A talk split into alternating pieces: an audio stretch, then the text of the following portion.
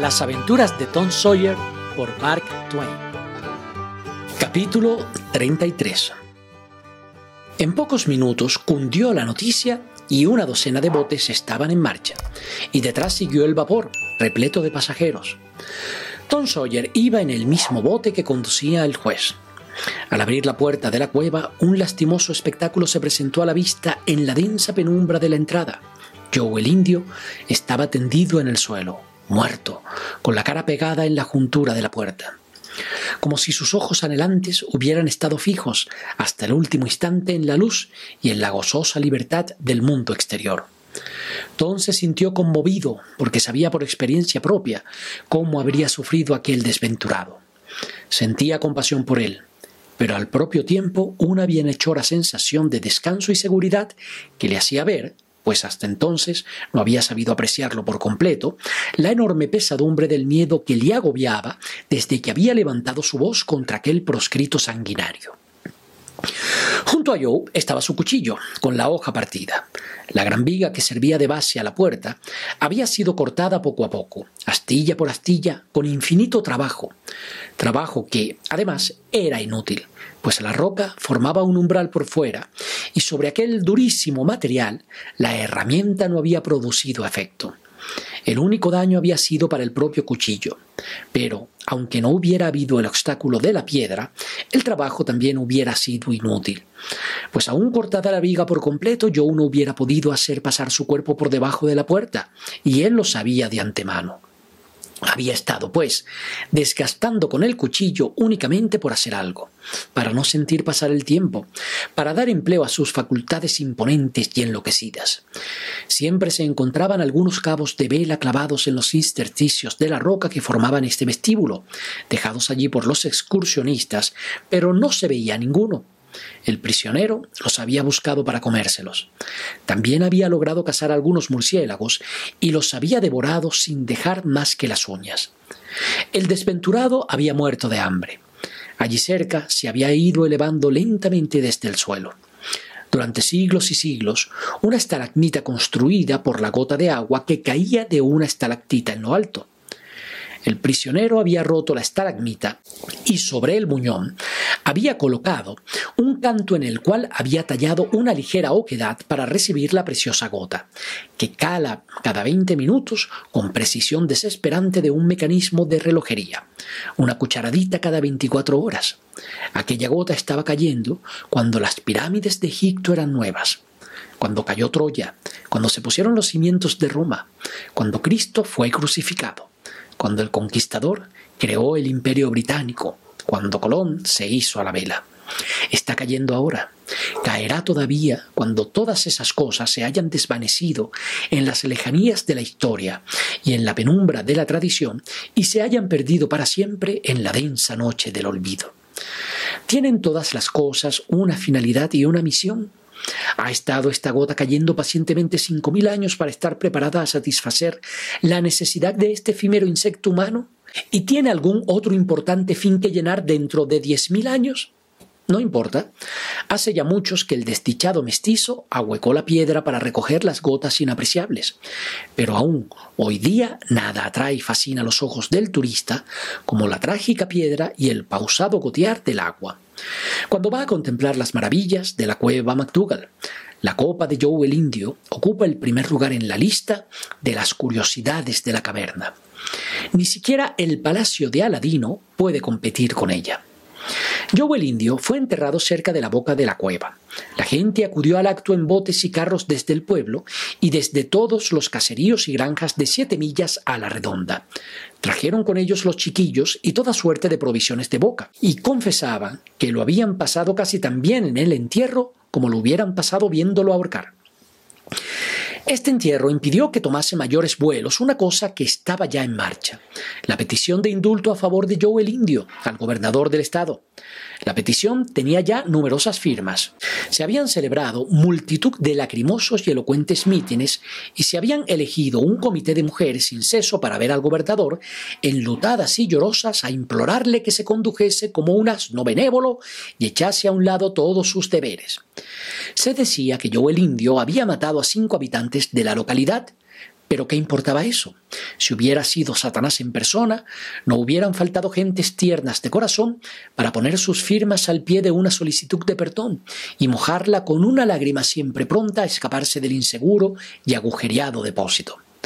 Al día siguiente del entierro, Tom se llevó a Hawk a un lugar solitario para departir con él graves asuntos. Ya para entonces, la viuda de Douglas y el galés habían informado a Hawk de todo lo concerniente a la aventura de Tom. Pero éste dijo que debía de haber una cosa de la cual no le habían dicho nada, y de ella precisamente quería hablarle ahora. A Hawk se le ensombreció el semblante. Ya sé lo que es, dijo. Tú fuiste el número dos y no encontraste nada más que whisky. Nadie me ha dicho que fueras tú, pero yo me figuré que tú eras en cuanto oí hablar de los del whisky. Y me figuré que no habías cogido el dinero, porque ya te hubieras puesto al habla conmigo de un modo o de otro, y me lo hubieras contado a mí, aunque no se lo dijeses a nadie más. Ya me daba el corazón que nunca nos haríamos con aquel tesoro. No, Hawk, no acusé yo al amo de la posada. Tú sabes que nada le había ocurrido cuando yo fui a la merienda. ¿No te acuerdas que tú ibas a estar allí de centinela aquella noche? Es verdad. Parece que ya hace años de eso. Fue la noche en que fui siguiendo a Joe el indio hasta la casa de la viuda. ¿La seguiste tú? Sí, pero no hables de eso. Puede ser que Joe haya dejado amigos. No quiero que vengan contra mí y me jueguen malas partidas. Si no hubiera sido por mí, estaría a estas horas en Texas, tan fresco. Entonces contó Hawk, confidencialmente, todos los detalles de su aventura, pues el galés solo le había contado a Tom una parte de ella. Bueno, dijo Hawk, después volviendo al asunto principal. Quien quiera que cogió el whisky, echó mano también al dinero, y a lo que a mí me parece, ya no lo veremos nosotros, Tom. Hawk, el dinero no estuvo nunca en el número dos. ¿Qué? Exclamó Hawk examinando ansiosamente la cara de su compañero. Estás otra vez en la pista de esos cuartos. Están en la cueva. Los ojos de Hawk resplandecieron. Vuelve a decirlo, Tom. El dinero está en la cueva. Tom, di la verdad. ¿Es en broma o en serio? En serio, Hawk. En mi vida hablé más en serio. ¿Quieres venir a la cueva y ayudarme a sacarlo? Ya lo creo, cuando quieras si está donde podamos llegar sin que nos perdamos. Hacerlo es lo más fácil del mundo. ¡Qué gusto! ¿Y qué te hace pensar que el dinero está allí? Espérate a que estemos allí, Hawk. Si no lo encontramos, me comprometo a darte mi tambor y todo lo que tengo en el mundo, te lo juro. Muy bien, ¿cuándo quieres que vayamos? Ahora mismo, si tú lo dices. Tendrás bastantes fuerzas. Está muy adentro de la cueva. Ya hace tres o cuatro días que me tengo de pie, pero no podré andar más de una milla. Al menos me parece que podría andarla. Hay cinco millas hasta allí, por el camino que iría otro cualquiera que no fuera yo, pero hay un atajo que nadie sabe más que yo. Hawk, yo te llevaré hasta allí en un bote, y voy a dejar que el bote baje con la corriente hasta cierto sitio. Y luego lo traeré yo solo remangado. No necesitas mover una mano. Vamos enseguida, Tom. Está bien, necesitamos pan y algo de comida, las pipas, un par de saquitos, dos o tres cuerdas de cometas y algunas de esas cosas nuevas que llaman cerillas fosfóricas. ¿Cuántas veces se las eché de menos cuando estuve allí la otra vez? Un poco después de mediodía, los muchachos tomaron en préstamo un pequeño bote de un vecino que estaba ausente y enseguida se pusieron en marcha. Cuando ya estaban algunas millas más abajo del barranco de la cueva, dijo Tom, Ahora estás viendo esa ladera que parece toda igual según se baja desde el barranco de la cueva. No hay casas, cerrerías, nada sino matorrales, todos parecidos. Pero ¿ves aquel sitio blanco allá arriba donde ha habido un desprendimiento de tierras? Pues esa es una de mis señales. Ahora vamos a desembarcar. Saltaron a tierra. Mira, Hawk, desde donde estás ahora, podías tocar el agujero con una caña de pescar. Anda a ver si das con él. Hawk buscó por todas partes y nada encontró. Tom, con aire de triunfo, penetró en una espesura de matorrales. Aquí está, dijo. Míralo, Hawk. Es el agujero mejor escondido que hay en todo el país. No se lo digas a nadie. Siempre he estado queriendo ser bandolero, pero sabía que necesitaba una cosa como esta, y la dificultad estaba en tropezar con ella. Ahora ya la tenemos y hay que guardar el secreto. Solo se la diremos a Joe Harper y Ben Rogers, porque por supuesto tiene que haber una cuadrilla, y si no, no parecería bien. La cuadrilla de Tom Sawyer. Suena bien, ¿no es verdad, Hawk? Ya lo creo, Tom. ¿Y a quién vamos a robar? Pues a casi todo el mundo. Secuestrar gente es lo que más se acostumbra. Y matarlos. No, no siempre. Tenerlos escondidos en la cueva hasta que paguen rescate. ¿Qué es rescate? Dinero. Se les hace que sus parientes reúnan todo el dinero que puedan. Y después que se los ha tenido un año presos, si no pagan se les mata. Únicamente no se mata a las mujeres. Se las tienen cerradas. Pero se les perdona la vida. Son siempre guapísimas y ricas, y están la mar de asustadas. Se les roba los relojes y cosas así, pero siempre se quita uno el sombrero y se les habla con finura. No hay nadie tan fino como los bandoleros. Eso lo puedes ver en cualquier libro. Bueno, las mujeres acaban por enamorarse de uno, y después, que han estado en la cueva una semana o dos, ya no lloran más. Y después de eso, ya no hay modo de hacer que se marchen. Si uno las echa fuera, enseguida dan la vuelta y allí están otra vez. Así están en todos los libros. Pues entonces es la mejor cosa del mundo. Me parece que es mejor que ser pirata. Sí, en algunas cosas es mejor, porque se está más cerca de casa y de los circos y de todo eso.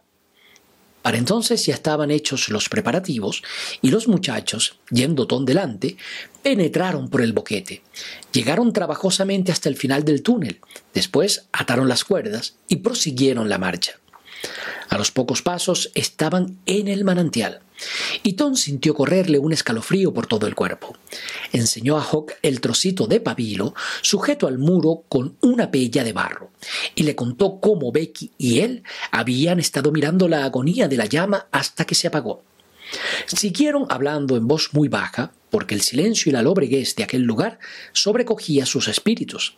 Marcharon adelante y entraron después por la otra galería, explorada por Tom, hasta que llegaron al borde cortado a pico. Con las velas pudieron ver que no era realmente un despeñadero, sino un declive de arcilla de siete o diez metros de altura. Tom murmuró Ahora voy a enseñarte una cosa, Hawk. Levantó la vela cuanto pudo y prosiguió.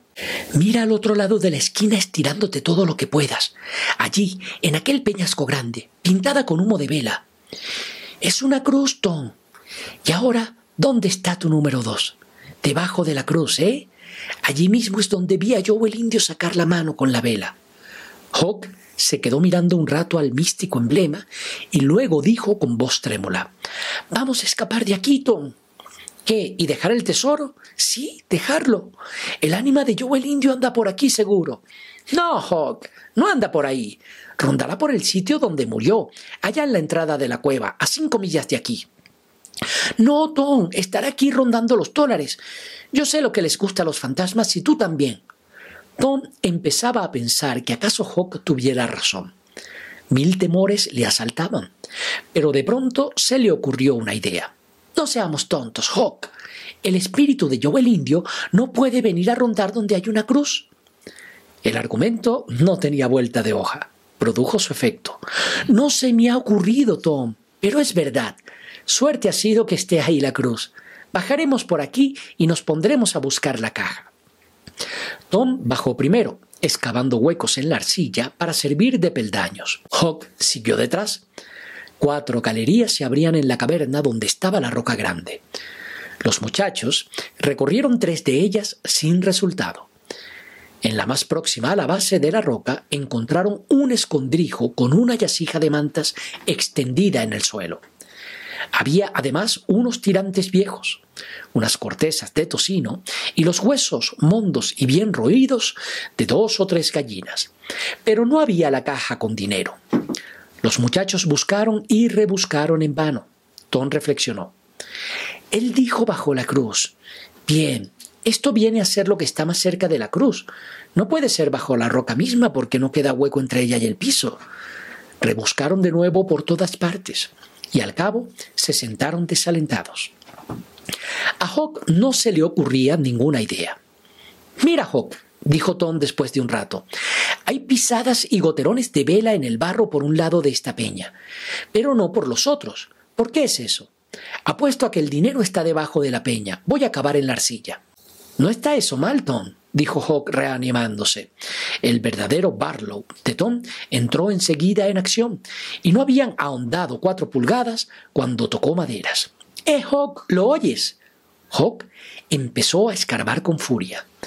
Pronto descubrieron unas tablas y las levantaron. Ocultaban una ancha grieta natural que se prolongaba bajo la roca. Tom se metió dentro, alumbrando con la vela lo más lejos que pudo por debajo de la peña, pero dijo que veía el fin de aquello. Propuso que lo explorasen y se metió por debajo de la roca, con Hawk a la saga. La estrecha cavidad descendía gradualmente. Siguieron su quebrado curso, primero hacia la derecha y a la izquierda después. Tom dobló una rápida curva y exclamó Hawk, Hawk, mira aquí. Era la caja del tesoro, sin duda posible colocada en una diminuta caverna, en compañía de un barril de pólvora, dos fusiles con fundas de cuero, dos o tres pares de mocasins viejos, un cinturón y otras cosas heterogéneas, todo empapado por la humedad de las goteras. ¡Ya lo tenemos! dijo Hawk, hundiendo las manos en las mohosas monedas. Pero si somos ricos, Tom. Hawk, yo siempre pensé que sería para nosotros. Parece cosa demasiado buena para creerla. Pero aquí lo tenemos, aquí está. Ahora, no gastaremos tiempo. Vamos a sacarlo fuera. Déjame ver si puedo sacar la caja. Pesaba unos 25 kilos. Tom podía levantarla un poco, pero no podía cargar con ella. Ya lo pensaba yo, dijo. Parecía que les pesaba mucho cuando se la llevaban de la casa encantada, y me fijé en ello. He hecho bien en traer las talegas. En un momento, metieron el dinero en los sacos y los subieron hasta la roca donde estaba la cruz. Ahora vamos a buscar las escopetas y aquellas otras cosas, dijo Hawk. No, Hawk, déjalas allí. Son precisamente lo que nos hace falta cuando nos metamos en el bandidaje. Vamos a tenerlas allí siempre y además celebraremos allí nuestras orgías. Es un sitio que ni pintado para orgías. ¿Qué son orgías? No lo sé, pero los bandoleros siempre tienen orgías. Y, por supuesto, nosotros tendremos que tenerlas también. Vamos andando, Hawk, que hemos estado aquí mucho tiempo y se nos hace tarde. Además, tengo hambre. Comeremos y fumaremos en el bote. Aparecieron después en la espesura del matorral. Miraron cautelosamente en Tomo. Vieron que no andaba nadie por allí y poco después estaban almorzando en el bote. Cuando el sol descendía ya hacia el ocaso, desatracaron y emprendieron la vuelta. Tom fue bordeando la orilla durante el largo crepúsculo, charlando alegremente con Hawk, y desembarcaron ya de noche. Ahora, Hawk, dijo Tom, vamos a esconder el dinero en el desván de la leñera de la viuda, y yo iré por la mañana a contarlo para hacer el reparto. Después buscaremos un sitio en el bosque donde esté seguro. Tú te quedas aquí y cuidas de los sacos, mientras yo voy corriendo y cojo el carrito de Benny Taylor. No tardó un minuto. Desapareció y a poco se presentó con el carro. Puso en él los dos sacos, los tapó con unos trapos y echó a andar arrastrando su carga. Cuando llegaron frente a la casa del galés, se pararon para descansar. Ya se disponían a seguir su camino cuando salió el galés a la puerta. ¡Eh! ¿Quién va ahí? dijo. Hawkinton Sawyer. Magnífico. Veníos conmigo, chicos, que estáis haciendo esperar a todos. A la deprisa. Yo os llevaré el carro. Pues pesa más de lo que parece. ¿Qué lleváis aquí? ¿Ladrillos o hierro viejo? Metal viejo, contestó Tom. Ya me parecía.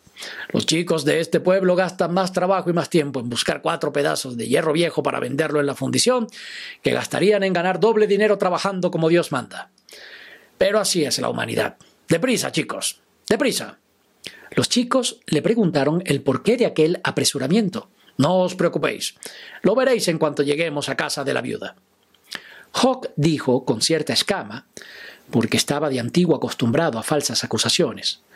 Mr. Jones, no hemos estado haciendo nada. El galés se echó a reír. de eso no sé nada, Hawk. Yo no sé nada. ¿No estáis la viuda y tú en buenos términos? Sí, al menos ella ha sido buena conmigo. Pues entonces, ¿qué tienes que temer? Esta pregunta no estaba aún satisfactoriamente resuelta en la despaciosa mente de Hawk cuando fue empujado juntamente con Tom en el salón de recibir de la viuda. Jones dejó el carro a la puerta y entró tras ellos. El salón estaba profusamente iluminado y toda la gente de alguna importancia en el pueblo estaba allí. Los Thatcher, los Harper, los Rogers, tía Polly, Sid, Mari, el reverendo pastor, el director del periódico y muchos más, todos vestidos con el fondo del área. La viuda recibió a los muchachos con tanta amabilidad como hubiera podido mostrar cualquiera ante dos seres de aquellas trazas. Estaban cubiertos de la cabeza a los pies de barro y de sebo. Tía Polly se puso colorada como un tomate de pura vergüenza y frunció el sueño e hizo señas amenazadoras a Tom. Pero nadie sufrió tanto, sin embargo, como los propios chicos. Tom no estaba en casa todavía, dijo el galés.